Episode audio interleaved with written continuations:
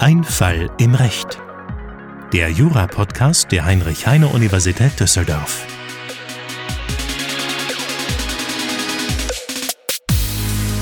Hallo und herzlich willkommen bei Ein Fall im Recht, dem Jura-Podcast der Heinrich-Heine-Universität Düsseldorf mit den Fällen aus dem echten Leben. Auch heute wieder ein Fall, äh, so wie er uns tagtäglich passieren kann. Äh, mein äh, Name ist Tristan Rohner, ich bin Mitarbeiter am Lehrstuhl von Professor Potzun und heute mit dabei ist Clara Dresselhaus, auch ich bin Mitarbeiterin am Lehrstuhl von Herrn Professor Potzun. Genau, wir ähm, haben heute ja wirklich einen super Fall, ähm, den Clara gefunden hat und äh, der Clara auch irgendwie sehr begeistert hat. Ja, ist wirklich toll. Also das Urteil ist überschrieben mit aggressive Wildschweinrotte, was mich natürlich direkt irgendwie in den Bann gezogen hat. Und äh, es hat irgendwie ein sehr, also eigentlich rechtlich ist es nicht so, würde ich sagen, speziell, aber äh, der Sachverhalt der dahinterliegende ist doch tatsächlich recht interessant. Genau, und das ist auch durchaus ein Problem, ähm, das vielleicht so im Studium so ein bisschen, ja, jetzt nicht so schwerpunktmäßig behandelt wird, aber durchaus zum Prüfungsstoff gehört. Und wenn man da nicht äh, vorbereitet ist, dann ist es schwer, so eine Klausur zu lösen. Aber es kann durchaus drankommen. Ich habe auch schon Examensklausuren gesehen, die genau über diese, über, über diese rechtliche Thematik gehen. Nicht unbedingt über eine Wildschweinrotte, aber. Ja, Grundlage ähm, ist das Urteil des OLG Zelle vom 23.09.2021. Ist also noch recht aktuell, würde ich jetzt mal sagen. Und ähm, was ist da passiert? Also, der Kläger ist hier Polizeibeamter der ähm, im November 2016 an einem Einsatz teilgenommen hat, weil Gefahr von einer aggressiven Wildschweinrotte ausging. Ähm, was, also, ist denn, was, was, ist überhaupt eine Wildschweinrotte? Ja, das ist, ich denke mal, das ist so eine Art Rudel, nur halt bei Wildschweinen ist das der Fachausdruck dafür. Das hört sich irgendwie brutal an. Ja, es ist wirklich, ich habe dann auch irgendwie für dieses Urteil mal äh, gegoogelt, also nach aggressiver Wildschweinrotte, weil ich wollte halt irgendwie den bei diesen Bericht dazu finden. Und es gab wirklich erstaunlich viel Berichterstattung zu Wildschweinrotten, die deutsche Städte verwüsten. Ähm, ach, Bekanntes Problem anscheinend. Also Wild, Wildschweinrotten gefährlich. Und genau, was ist, was ist da jetzt passiert mit dieser Wildschweinrotte? Ja, also irgendwie hat die diese Kleinstadt da mehr oder weniger zerlegt. ähm, und dann wurde halt irgendwie erst ein Jäger zur Hilfe gerufen, der sollte irgendwie diese Wildschweine da mit Betäubungspfeilen ähm, ja, außer Gefecht setzen. Und da das halt dann nicht geglückt ist, musste die Polizei hinzugerufen werden, die dann P Maschinenpistolen eingesetzt hat. Wobei auch eines der Tiere getötet wurde. Und was dann jetzt eigentlich rechtlich relevant ist, ist, ähm, es wurde neben vielen anderen Bildern auch ein Foto von dem Kläger angefertigt, der hier Polizist war, der den Kläger mit dieser Maschinenpistole in den Händen zeigt. Und der hat da anscheinend sehr ähm, kriegerisch hereingeblickt. Das hat einen sehr beängstigenden Einblick, äh, also Anblick gegeben. Ja, also ähm, wir haben ja auch echt versucht, dieses Bild zu finden. ähm, ohne jetzt den Fall, äh, das Ergebnis des Falls vorwegzunehmen, aber wir haben es nicht gefunden. Was schade ist, weil es wird äh, dann durchaus auch äh, eindrucksvoll beschrieben, dass er da besonders martialisch guckt. Und ich persönlich kann mir jetzt, weiß ich jetzt nicht, also wie guckt man denn martialisch so? Ja, wahrscheinlich, wenn man so eine, wenn man halt so eine Maschinenpistole in der Hand hat, kann dann ich mir schon vorstellen. Dann guckt man automatisch martialisch. naja, auf jeden Fall, der ist da abgebildet worden. Äh, mit der Maschinenpistole in der Hand. Ähm, und die B-Zeitung, die Bild-Zeitung, äh, hat das dann eben online verbreitet mit einem Artikel zu dieser ja, Wildschweinjagd ist vielleicht das Dramatische falsche. Dramatische Jagdszenen. Wildschweinkampf. ähm, und vielleicht noch so ein paar Hintergründe zu diesem, zu diesem, ähm, zu dieser Berichterstattung. Also, er wurde da abgebildet mit der Maschinenpistole, aber er selbst hat gar nicht auf die Wildschweine geschossen. Das ist vielleicht eine relevante Information. Ähm, die Überschrift dieses Artikels, die lautete.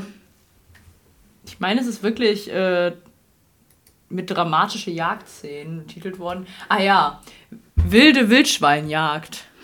Genau, und es steht dann in dem Artikel unter anderem, es sah aus wie ein Antiterroreinsatz, war aber nur eine Wildschweinjagd.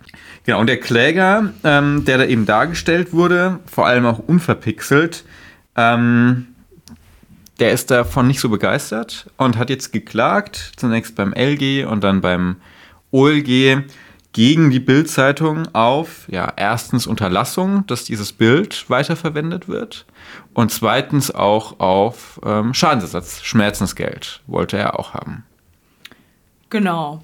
Also er meinte auch, dass er sich irgendwie wegen dieses, äh, dieser Veröffentlichung irgendwie einem erhöhten Risiko von Angriffen oder Anfeindungen ausgesetzt sieht und äh, ja, will das jetzt auf jeden Fall unterbunden wissen. Genau, und da ähm, müssen wir differenzieren. Einmal eben nach den Anspruchszielen. Auf der einen Seite den Unterlassungsanspruch und dann eben danach den Schadensersatzanspruch. Wir fangen mit dem Unterlassungsanspruch an und dafür brauchen wir eine Anspruchsgrundlage. Und das ist vielleicht das erste kleine Problem, wenn man das noch nicht ähm, behandelt hat im Studium. Was ist hier die Anspruchsgrundlage, wenn man das Unterlassen einer Bildveröffentlichung oder das Unterlassen einer Bildverbreitung begehrt? Und da stützt man sich einfach auf 1004 Absatz 1 Satz 1 BGB in Verbindung mit 823 Absatz 1 BGB. Warum eigentlich 823 Absatz 1 noch dazu zitiert? Ja, also wenn man jetzt den 1004 liest, dann ähm, fällt einem ja mal direkt auf, dass es da eigentlich um Eigentumsbeeinträchtigungen geht. Und das ist natürlich jetzt hier bei, wenn jetzt hier vielleicht ein Persönlichkeitsrecht, äh, also schon mal nach dem Wortlaut der Vorschrift nicht erfasst. Ähm, Im Paragraphen 823 Absatz 1 BGB, der aber erstmal nur einen Schadensersatzanspruch regelt, ist ja äh, insgesamt der Schutz ähm, dieser sogenannten absoluten Rechte normiert, worunter ähm, ja auch andere sonstige Rechte fallen können, außer die dort aufgezählten, die halt durch die Rechtsordnung absolut geschützt werden. Und ähm, deswegen benutzt man halt diesen Schutz, einmal absoluter Rechte, in Verbindung mit diesem Unterlassungsanspruch aus 1004, um halt einen allgemeinen Anspruch auf Unterlassen ähm, von Rechtsbeeinträchtigungen dieser absoluten Rechte, die zukünftig drohen, ähm, zu schaffen, weil es halt so ein im Gesetz erstmal nicht gibt. Genau, also ganz einfach, 823 äh, sagt uns, ähm, für die Verletzung von absoluten Rechten bekommst du Schadensersatz. Ja, da steht es hier ausdrücklich drin, sonstige Rechte. Einen entsprechenden Unterlassungsanspruch haben wir nicht, deswegen ziehen wir da einfach immer 1004 analog rein und zitieren praktisch, um den Bezug herzustellen zu den absoluten Rechten 823 mit. Das kann man sich schon mal merken. Ähm, gilt, wie gesagt, für alle absoluten Rechte. Was jetzt hier noch dazu zitiert wird vom Gericht, ähm, ist Artikel 2 Absatz 1 und Artikel 1 Absatz 1 Grundgesetz und die Paragraphen 22 und 23 Kunsturhebergesetz KUG. Und das ist auch ganz wichtig, wenn wir hier einen Anspruch aus dem allgemeinen Persönlichkeitsrecht prüfen, dann sollte man immer die entsprechenden Artikel der Verfassung dazu zitieren weil aus denen nämlich das allgemeine Persönlichkeitsrecht direkt hergeleitet wird und die Paragraphen des Kunsturhebergesetzes, weil die eben spezielle Voraussetzungen und spezielle Ausprägungen konkreter regeln und die man hier dann auch prüfen muss. Also die sollte man schon mal gehört haben, diese 2223 Kunsturhebergesetz. Wenn in der Klausur nicht darauf hingewiesen wird und man die nicht kennt, ist man da ein bisschen aufgeschmissen, weil um die wird es ganz häufig gehen in solchen Klausuren. Ja, also hier braucht man dann ja als erstes mal die Beeinträchtigung von dem allgemeinen Persönlichkeitsrecht. Ähm, und das Besondere ist hier im Vergleich vielleicht zu anderen absoluten Rechten, anders als jetzt beim Eigentum oder beim Körper, dass man hier durch die Beeinträchtigung dieses Persönlichkeitsrechts allein noch nicht ähm, die äh, Indizwirkung für eine Rechtswidrigkeit hat. Also man muss hier immer positiv feststellen, ist dieses allgemeine Persönlichkeitsrecht auch verletzt. Und das hat häufig in diesen Fällen in einer Abwägung mit anderen kollidierenden Rechten zu erfolgen. Also ob das jetzt die Meinungsfreiheit ist oder ähm, andere, äh, meinetwegen auch äh, die Berufsfreiheit oder sowas, das passiert häufiger mal.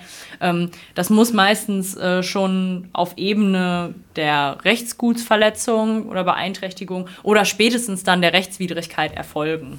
Wir haben jetzt hier noch die ähm, spezielle Situation, dass die ähm, potenzielle Persönlichkeitsverletzung dadurch herrührt, dass hier ein Bildnis, ja, ein Bild, ein, ein Lichtbild ähm, verbreitet oder öffentlich zur Schau gestellt wird. Und diese besondere Situation die ist jetzt äh, sogar spezialgesetzlich geregelt und zwar in dem Paragraphen 22 Kunsturhebergesetz. Und in 22 Kunsturhebergesetz, da steht drin in Satz 1, Bildnisse dürfen nur mit Einwilligung des Abgebildeten verbreitet oder öffentlich zur Schau gestellt werden. Und da können wir jetzt erstmal sagen, okay, Einwilligung hatten wir nicht. Ja, der Polizeibeamte hat nicht zugestimmt, hat äh, keine Einwilligung erteilt, dass sein Bild mit der Maschinenpistole da ähm, verbreitet wird. Ganz wichtig, wir müssen aber auch noch einen Paragraphen weiterlesen und da darum dreht sich meistens in diesen Fällen, den 23 Kunsturhebergesetz. Und hier steht in Absatz 1, ohne die nach 22 erforderliche Einwilligung, okay, das ist unser Fall, dürfen verbreitet und zur Schau gestellt werden, Nummer 1, Bildnisse aus dem Bereich der Zeitgeschichte. Und dann kommt noch eine Aufzählung von anderen. Liest euch die einmal durch, in, äh, äh wenn so ein Fall drankommen sollte. Für uns ist es wichtig, die Nummer 1. Und wir müssen jetzt praktisch darunter subsumieren und uns die Frage stellen, ähm, dieses Bild des Polizeibeamten, ist das ein Bildnis aus dem Bereich der Zeitgeschichte? Ja, und jetzt könnte man vielleicht erstmal denken, also Ereignisse aus der Zeitgeschichte, das ist ja, also das klingt ja richtig historisch, ähm, alles mit wichtiger Bedeutung und so weiter. Ähm, also, dass da vielleicht eine Bundestagswahl drunter fällt, klar. Ähm, jetzt ist halt die Frage, ist das jetzt hier bei so einer Wildschweinjagd? Die Bildzeitung spricht hier von einem 500-Seelendorf. Ähm, können wir hier wirklich ein Ereignis der Zeitgeschichte annehmen? Also es klingt ja erstmal auf den ersten Blick, wirkt das irgendwie, ja, nach einer sehr weiten Auslegung. Ja, ja, ja. ja. Ähm, also wenn wir jetzt praktisch äh, äh, uns die Gesetzesauslegung mal als Parallelwertung in der Laiensphäre vorstellen und du gehst auf die Straße und fragst irgendwie 100 Leute, was sind ähm, Ereignisse der ähm, Zeitgeschichte, da würden, glaube ich, nicht so viele Leute sagen, die Wildschweinjagd in der Nähe von Hannover oder wo auch immer das, äh, das gespielt hat. Ähm, das wird da wahrscheinlich den Leuten nicht, nicht in den Sinn kommen. Trotzdem wird das eher weit verstanden, diese, ähm, diese Bildnisse aus dem Bereich der Zeitgeschichte. Da wird praktisch in die Gesetzesauslegung schon mit reingepackt, diese Abwägung zwischen einmal der individuellen Rechtsposition des ähm, Abgebildeten hier und andererseits dem Informationsinteresse der Allgemeinheit. Ja, das sind ja diese beiden kollidierenden, ähm, kollidierenden Positionen, die sich in dieser Nummer 1 hier verwirklichen sollen. Ja, also die Nummer 1 sagt ja, okay, wir können auch solche Rechtsverletzungen zulassen, wenn da ein überwiegendes Interesse der Allgemeinheit dran besteht. Und das ist mit Zeitgeschichte gemeint. Ja, also Zeitgeschichte meint deswegen alle Fragen von allgemein gesellschaftlichem Interesse. Und das muss eben nicht nur etwas Großes, Weltweites sein oder Deutschlandweites sein, sondern Zeitgeschichte kann sich eben auch lokal abspielen. Und für dieses 500-Seelendorf oder zumindest diese größere Region da, ist es vielleicht auch ganz interessant, dass da ein riesiges, ein riesiger Polizeiaufmarsch war, ähm, dass das viele Ressourcen gekostet hat, dass da ja auch, was in Deutschland jetzt zumindest auch ungewöhnlicher ist, ähm, äh, hier so gefährlichere Waffen äh, äh, nicht nur offen getragen, sondern auch eingesetzt wurden, sodass das zumindest regional begrenzt schon für die Leute von öffentlichem Interesse war. Ja, man muss sich ja auch mal überlegen, was dahinter steht. Also eigentlich ist ja ähm, diese, ähm, diese Ausnahme eine Verwirklichung aller Regel nach der Presse- und Medienfreiheit. Also ähm, wir haben ja zum einen das verfassungsrechtlich geschützte Persönlichkeitsrecht, aber wir haben halt eben auch den äh, sehr wichtigen und sehr weiten Bereich äh, der Pressefreiheit. Und wenn man über sowas nicht berichten könnte, ähm, also das wäre natürlich schwierig, deswegen ähm, braucht man das. Und jetzt muss man dann halt hier gucken, ist das davon erfasst. Was also hier für den Aufbau ganz interessant ist, ist nun, dass wir anhand dieses ähm, Tatbestandsmerkmals Zeitgeschichte die Abwägung vornehmen. Also wir lesen jetzt ähm, in dieses Tatbestandsmerkmal diese gesamte, auch grundrechtlich aufgeladene Abwägung mit rein. Ähm, das ist das Einfallstor für die Interessensabwägung, die dann folgt. Ja? Und bei der Interessensabwägung, da ähm, würde ich euch folgenden Tipp mitgeben wie man die ordentlich aufbaut. Ja, da hat man oft die Gefahr, dass Interessensabwägungen so ein Besinnungsaufsatz werden und so ein großes Kuddelmuddel an Argumenten hin und her geworfen werden. Das solltet ihr vermeiden. Gebt in der Klausur auch eure Interessensabwägung eine gute Struktur. Und ich würde euch empfehlen, was ich selbst gelernt habe, ähm, benennt die Rechtspositionen, die sich gegenüberstehen gewichtet die, also bewertet die, sagt zum Beispiel, die hat Verfassungsrang, die andere hat keinen Verfassungsrang, die wiegt hier mehr, die wiegt hier weniger und macht dann erst am Ende diese allgemeine Abwägung. Und dadurch habt ihr es strukturiert. Also erst benennen die Positionen, dann die Positionen jeweils, das kann man auch in dem ersten Schritt gleich mitmachen, ähm, die gewichten in dem Sinne, ja, die hat Verfassungsrang, die ist in diesem Fall besonders prominent und erst im letzten praktisch das Abwägen gegeneinander und dann kommt man viel strukturierter zu einem Ergebnis, ähm, als wenn man hier einfach die Argumente wild hin und her wirft. Und wie sieht das hier aus? Ja, also abstrakt, das hatten wir jetzt schon festgestellt. Ähm, zum einen das allgemeine Persönlichkeitsrecht ähm, als Ausprägung davon das Recht am eigenen Bild ähm, des Klägers steht sich hier dieser Pressefreiheit der Tageszeitung gegenüber. Das ist erstmal beides ziemlich äh, wichtig, beides verfassungsrechtlich geschützt. Ähm, Im Konkreten muss man dann halt gucken, wie ähm, stark der Schutz der Pressefreiheit in diesem Fall wiegt, wo zum einen halt das öffentliche Interesse ein ausschlaggebender Faktor ist und zum anderen, wie sehr belastet das hier den Kläger, ähm, wie sehr belastet ihn diese Berichterstattung, wie sehr greift das in sein allgemeines Persönlichkeitsrecht ein. Und in Bezug auf den äh, Schutz am öffentlichen Interesse, das hattest du ja eben schon mal angerissen, das ist hier ein Polizeieinsatz ein großer gewesen ähm, mit äh, Waffen und großen Ressourcen, die da ähm, äh, quasi äh, zur Verfügung gestellt wurden. Das war schon auf jeden Fall was, worüber man berichten kann. Es wurde auch sehr viel in der Presse darüber berichtet. Der Umstand, dass das jetzt hier die Zeitung, wenn man es vielleicht von der Bild-Zeitung kennt, ähm, auch zu Zwecken der Unterhaltung ausgeschlachtet hat. Also ähm, vor allen Dingen, ja, das Urteil sagt, dass es vor allen Dingen die Neugier der Öffentlichkeit befriedigte. Also das war jetzt hier irgendwie mit dramatischen Jagdszenen überschritten und nicht wirklich sachlich aufbearbeitet. Das schadet erstmal grundsätzlich nicht. Aber man muss das natürlich schon ähm, in Zusammenhang setzen, ähm, wie, äh, wie sehr wirklich noch informiert wurde auch. Genau, also da kann man schon sagen, ähm, das ist auf jeden Fall eine schützenswerte äh, Rechtsposition, die hier eingenommen wird, das Informationsinteresse der Allgemeinheit, ja, ähm, und die äh, Pressefreiheit, die das Ganze absichert, ja, Artikel 5 Grundgesetz und Artikel 10 EMRK, da ist das auch geschützt von. Und dieses Recht, ähm, wie ist das hier zu gewichten?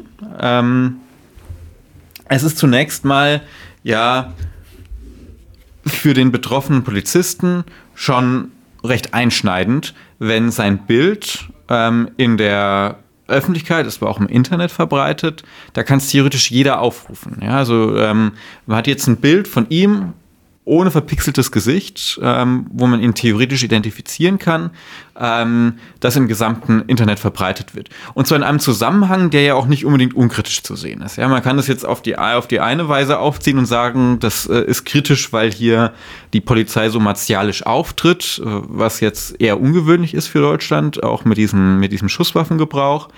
Und auf der anderen Seite natürlich auch aus ähm, ähm, Kreisen von Tierlieben, ja, ähm, Clara, du hast dich ja auch sehr begeistert für diese, für diese Wildschweine. Sieht ähm, unglaublich süß aus. und ähm, wenn es da eben mehr Menschen gibt, die diese Begeisterung teilen, dann haben die jetzt, sind jetzt vielleicht nicht so besonders gut auf den Polizeibeamten zu sprechen. Und wir kennen es ja aus dem Internet, ähm, da kann alles Mögliche schon einen Shitstorm äh, auslösen. Das war auch 2016 schon, schon so.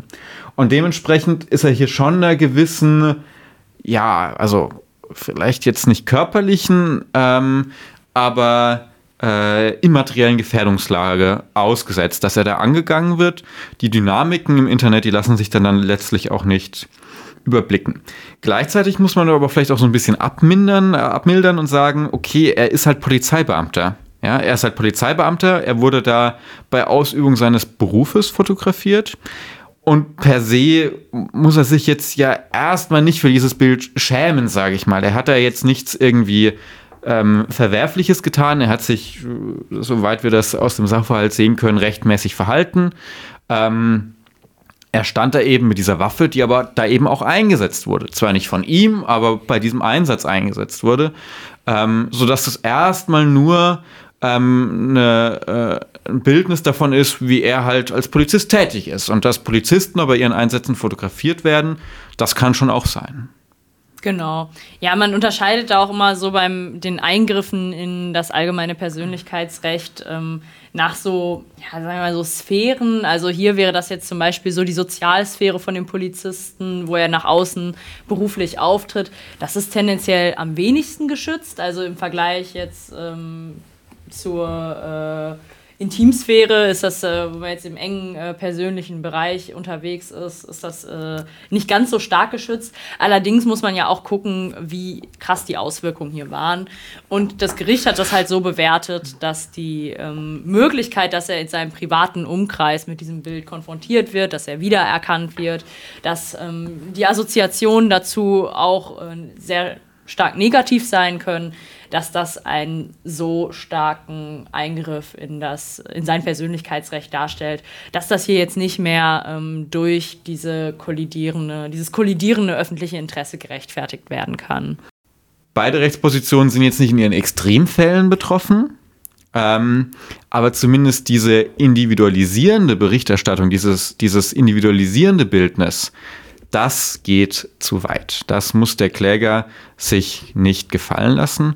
Und dementsprechend haben wir zumindest hinsichtlich dieses unverpixelten Bildes ähm, eine Persönlichkeitsverletzung. Es ist dann eben gerade kein Bildnis der Zeitgeschichte und dementsprechend wäre seine Einwilligung notwendig gewesen. Die wurde nicht erteilt und damit haben wir eine Rechtsverletzung. Ja, und dann, was haben wir noch äh, als Voraussetzung des 1004? Also einmal müsste jetzt hier der Beklagte auch Störer sein, das ist hier gar kein Thema. Also die ähm, Bild-Zeitung hat das hier ähm, durch ihr Verhalten ähm, das äh, Persönlichkeitsrecht des Klägers verletzt. Und ähm, es müsste auch noch bei einem solchen Unterlassungsanspruch eine Wiederholungsgefahr bestehen. Wir haben, äh, man sagt da immer, durch die Erstbegehung der Verletzung wird die ähm, quasi indiziert, unterstellt. Ähm, das ist hier halt auch der Fall. Der Kläger ist hier bereits in seinem Persönlichkeitsrecht verletzt worden. Deswegen kann man darauf auch auf eine Wiederholungsgefahr in der Zukunft schließen. Also besteht im Ergebnis ein solcher Unterlassungsanspruch. Und dann ähm, hatte der Kläger hier noch äh, Schadensersatz gefordert, also ähm, zumindest mal eine Geldentschädigung ähm, für diese Persönlichkeitsrechtsverletzung. Hier kann man dann äh, direkt einfach Paragraph 823 Absatz 1 BGB heranziehen, ähm, wo man jetzt schon geregelt hat, das Persönlichkeitsrecht ist ein absolutes Recht. Ähm, wegen der Verletzung, ähm, Rechtswidrigkeit hatten wir schon angesprochen. Verschulden kann man hier wahrscheinlich sagen, hat die äh, Beklagte das hier zumindest mal ähm, äh, hätte sie erkennen können, dass sie da das Persönlichkeitsrecht äh, verletzt. Also das ist hier ein Presseunternehmen, die kennen sich ja mit sowas aus grundsätzlich erstmal. Deswegen Fahrlässigkeit hat man zumindest mal hier. Ähm, und äh, dann bräuchte man halt noch einen Schaden. Und beim Schaden ähm, greifen wir normalerweise auf 249 fortfolgende zurück. Und dann kann man sich die Frage stellen, was ist hier der Schaden? Ähm, Differenzhypothese, Zustand ohne und mit schädigendes Ereignis vergleichen wir. Und hier hat er zumindest keinen materiellen Schaden erlitten. Er ähm, beschränkt sich also auf einen immateriellen Schaden. Und hier, wenn wir das jetzt nach normalem BGB-Schema lösen würden, dann würden wir zu 253 kommen und da steht drin, wegen eines Schadens, der nicht Vermögensschaden ist, kann Entschädigung im Geld nur in den durch das Gesetz bestimmten Fällen gefordert werden. Und in Absatz 2 haben wir dann eben eine Aufzählung und da steht das APR, das allgemeine Persönlichkeitsrecht, aber nicht drinnen. Also, wenn wir nur das Gesetz lesen, kommen wir zum Ergebnis wohl kein Schadensersatz. Ja, und jetzt kann man so ein bisschen darüber diskutieren, wie man das löst. Also man könnte daran denken, dass man hier möglicherweise den Paragraphen äh, 253 äh, BGB hier verfassungskonform auslegen muss. Also sagen muss, ja, wenn hier das allgemeine Persönlichkeitsrecht nicht erfasst ist, aber eigentlich verfassungsrechtlich geschützt ist, das kann so nicht sein. Ähm, dagegen äh, kann man halt vielleicht einwenden, dass die äh, Norm ja abschließend äh, regelt, in welchen Fällen es gegeben ist, beziehungsweise eine äh, ausdrückliche gesetzliche äh, Normierung gerade anordnet und dass deswegen so eine, eine verfassungskonforme Auslegung gar kein Platz mehr ist. Ähm, man kann aber auch, und das ist, äh, wie es die Rechtsprechung ähm, solche Fälle löst, äh, für die Fälle, dass eine besonders schwerwiegende Persönlichkeitsverletzung vorliegt, einen Schadensersatzanspruch unmittelbar aus den Grundrechten herleiten, also unmittelbar aus dem allgemeinen Persönlichkeitsrecht aus Artikel 2 Absatz 1 in Verbindung mit Artikel 1 Absatz 1 Grundgesetz. Genau, und wie du schon gesagt hast, wir brauchen aber eine besonders schwerwiegende Persönlichkeitsrechtsverletzung. Die Intensität war jetzt nicht besonders hoch, ja, also das ist zwar eine Verletzung des Persönlichkeitsrechts, aber es ist jetzt nicht so mega schlimm. Ja, wird ein Bild von dir veröffentlicht, wie du deinen Beruf ausübst. Ähm, steht es in keinem Vergleich zu irgendwelchen äh, Bildern, die heimlich geschossen werden, zum Beispiel, ja, von äh, äh, Promis am Strand in unvorteilhaften Kleidungsstücken oder was auch immer. Ja, das, da ist die, der, der Beeinträchtigungsgrad viel, viel, viel geringer. Ähm, gleichzeitig war auch die ähm, Beeinträchtigungsdauer nicht so lang. Der Kläger hat sich relativ schnell dagegen wehren können, auch im einstweiligen Rechtsschutz, sodass die Bilder gar nicht lange online waren. Und zu guter Letzt führt das Gericht noch an, dass es auch nicht zu einer konkreten Bedrohungslage kam. Ja, es wird dann auch kurz ausgeführt, ähm, dass die Polizei selbst zu dem Ergebnis gekommen ist, dass nie irgendwie eine ernsthafte Gefahr für den Kläger bestand aufgrund dieser Persönlichkeitsrechtsverletzung. Ja, also insgesamt liegt hier so eine besonders schwerwiegende Beeinträchtigung einfach nicht vor. Also man hat das jetzt auch schon gemerkt, als wir hier diese Abwägung vorgenommen haben. Das war jetzt äh, zwar, da war hier irgendwie eine Beeinträchtigung des Persönlichkeitsrechts, aber es war jetzt auch nicht so ein krasser Fall, wo man direkt sagt, okay, das ist super klar, das ist super eindeutig. Ähm, und es ist jetzt auch hier nicht so, dass der, dass es dem Kläger irgendwie nachträglich, äh, also es, es wirkt zumindest nicht so heftig, wie man das anderswo kennt. Deswegen ähm, gibt es ja einfach keinen Schadensersatzanspruch ähm, und ja, also er hat seinen Unterlassungsanspruch, aber der Schadensersatzanspruch geht nun mal nicht durch. Genau, was lernen wir aus dem Fall? Wenn wir die Bildzeitung sind, dann vielleicht doch verpixeln. Ja, hm, vielleicht doch ich das Gesicht nicht. verpixeln. Ich glaube, das ist Teil des Geschäfts. Aber ich glaube, gelernt haben die nichts. Ähm, und was lernen wir? Ähm, wir lernen, wenn wir solche APR-Fälle haben, erstens, wir schauen ins Kunsturhebergesetz, wenn es um Bildnisse geht. Das ist ganz, ganz, ganz wichtig, dass ihr den nicht vergesst. Und ansonsten Abwägung, Abwägung, Abwägung, Abwägung. In diesen Klausuren, wenn ihr da Punkte holen wollt, geht es immer darum, dass ihr den Sachverhalt auswertet und alle angesprochenen Punkte in der Abwägung unterbringt und einfach gut und strukturiert argumentiert. Damit holt ihr in diesen Situationen Punkte. Genau, und also meistens, so wie ich es kenne, wird so eine Norm aus dem Kunsturhebergesetz auch abgedruckt. Also es ist gut, wenn man weiß, dass es das gibt, aber falls es euch jetzt passiert, will ich nichts gesagt haben, aber in der Regel wird man auch darauf gestoßen. Genau, ihr kennt es auf jeden Fall, ihr müsst da nichts befürchten, alles super. Und das war's auch schon wieder. Der Fall ist gelöst. Ähm, ansonsten gilt natürlich wie immer äh, Like und Subscribe auf Instagram, auf Spotify und keine Ahnung, wo man das noch alles machen kann. Ja, klar, es hat wieder Spaß gemacht. Vielen Dank. Ja, ich bedanke mich auch. Und wir hören uns beim nächsten Mal. Macht's gut. Bis dann.